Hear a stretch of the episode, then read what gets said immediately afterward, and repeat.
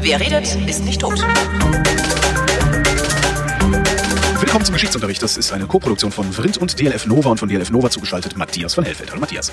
Heute mal ganz drogenfrei. Guten Tag. Genau. Anlässlich des Bicycle Days am 19. April, der ist jedes Jahr am 19. April, reden wir heute über Lysergsäure-Diethylamid, LSD.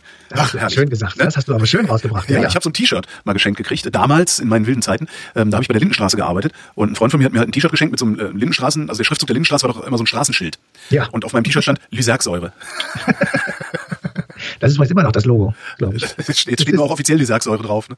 Ja, ja, aber jetzt ist, glaube ich, die 2000. Sendung und es ist immer noch so. Ja. So, wir reden Ja. über LSD. So ist es. Ähm, und zwar, ähm, jeder von uns hat schon mal die Zeitungsmeldung gelesen, Hitler war drogensüchtig. Oder Hitler nur Spazier- ein Ei. Hitler, nee, das war Göring. Ähm, so. das, das, das stimmt, glaube ich, sogar auch, weil dem, dem haben sie beim Marsch auf die Feldherrnhalle, dem sogenannten, äh, 1923 im November, äh, ist er angeschossen worden und ähm, ist danach tatsächlich äh, auch ziemlich durchgeknallt und ähm, der hat also jedenfalls einen Unterleibschuss bekommen und war deswegen jahrelang in Behandlung.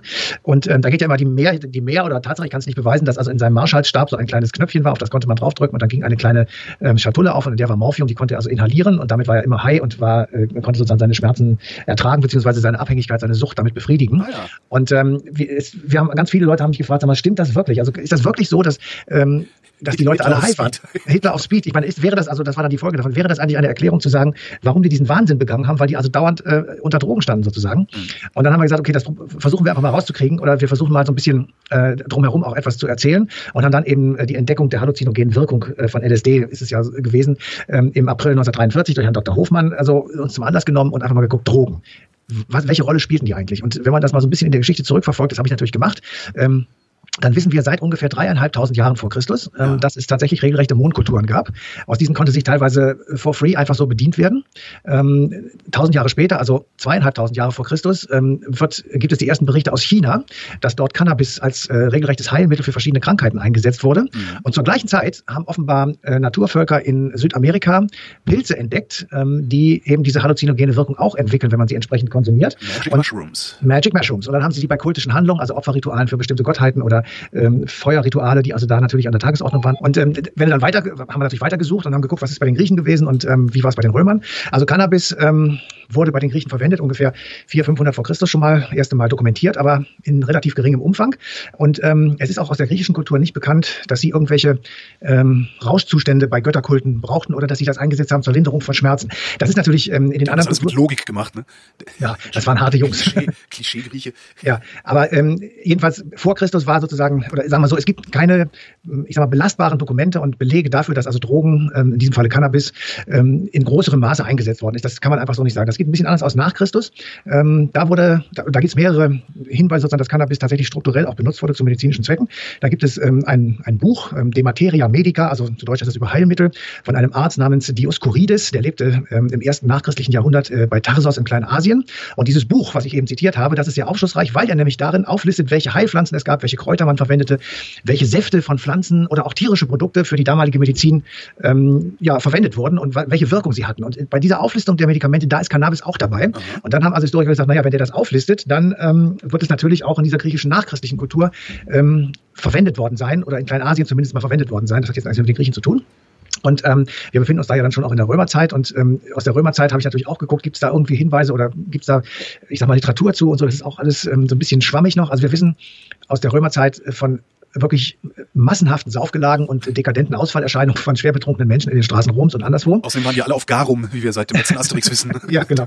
Ähm, offenbar ist es aber so, dass also viele der antiken Herrscher, äh, ich sag mal, auf Opium waren, also Opium genossen. Ähm, Nero soll offenbar sogar ein Junkie gewesen sein, weil der also, ähm, so wird es berichtet, also unentwegt ein Getränk zu sich nahm, in dem also Vipernblut, also das Blut dieser kleinen Schlange mit Opium vermischt war, das dann zum Getränk wurde und ähm, er das also unentwegt in sich hineinlaufen ließ. Das gleiche wird von Marc Aurel erzählt.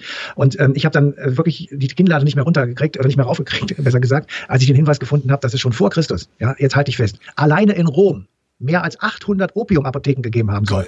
Nur in Rom. Das heißt, die Jungs waren alle unentwegt durchgeknallt. Und ähm, ich meine, wir, wir, wir sagen das jetzt mal alles in Anführungsstrichen, weil ich kann es wirklich weder nachvollziehen und beweisen sowieso nicht, aber es gibt halt diese Hinweise, dass es so gewesen sein könnte. Und damit ähm, macht natürlich auch wirklich klar sozusagen, Drogen gehören im Grunde genommen tatsächlich seit der Antike und seit den frühen Jahren ähm, zu den Menschen wie ähm, Wasser und Wein. Mhm. Und es wurde eben äh, nicht, ich sag mal, missbraucht äh, für äh, irgendwelche alleinigen Rauschzustände zum Verdrängen von irgendwelchen Schwierigkeiten, sondern es wurde vor allem verwendet in der Medizin. Und das war sehr interessant, weil wir am Schluss der Sendung eben auch ähm, jemanden haben, einen Arzt aus der Schweiz, der sagt, äh, ich setze LSD äh, in der Therapie ein und ähm, der hat dann erzählt, also es gibt natürlich auch Fälle, wo dann zu viel LSD gegeben wurde oder zu viel ähm, einfach gegeben wurde und die Menschen tatsächlich Schwierigkeiten bekommen haben. Es hat sogar einen Todesfall gegeben. Ähm, aber er räumt so ein bisschen auch auf mit den Vorurteilen, die selbst ich auch hatte, weil ich mich auch nie so ernsthaft damit beschäftigt habe. Aber der sagt so, LSD macht nicht abhängig. Also wenn du, wenn du eine Woche lang jeden Tag LSD schmeißt, äh, dann hast du keine Wirkung mehr. Also wird derjenige, der das haben will, aufhören und sagen, ich muss wieder ein paar Tage aufhören, damit ich äh, wieder die Wirkung kriege.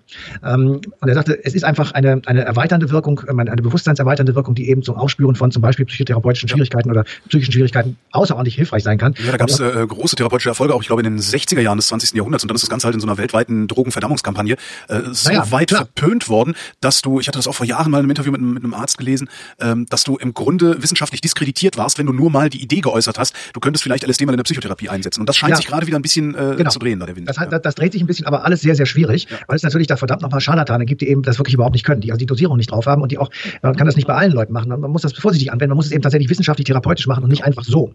So und damit ist natürlich klar, dass äh, da sehr viel äh, Schinzel damit getrieben wird. hast du dann so, so Zustände wie damals, als hier im Brandenburgischen haben sie sich doch irgendwie so eine ganze, ganze Selbsttherapiegruppe mit irgendwas vergiftet und mussten alle ins Krankenhaus. So. Ja, ja, genau. Also ich, sag mal, ähm, insofern ähm, ist das jetzt ähm, zumindest mal so ein bisschen differenzierter zu betrachten, wie sich das durchsetzen wird und ob es sich durchsetzen wird.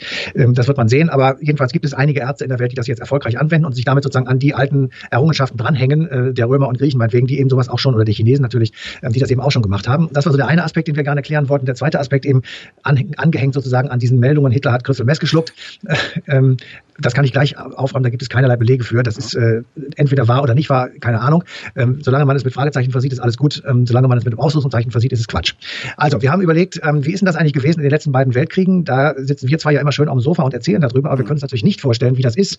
Ich sagte jetzt mal zwei oder drei Situationen, die wir beide uns Gott sei Dank nicht vorstellen können. Du sitzt in einem klapprigen Doppeldecker im Ersten Weltkrieg und hast eine Bombe an dir hängen ja. und musst mit diesem komischen Flugungetüm, was kaum erprobt ist, äh, lange fliegen und es dann irgendwo ablassen, immer in Angst, dass du abgeschossen wirst vom, vom, vom Boden.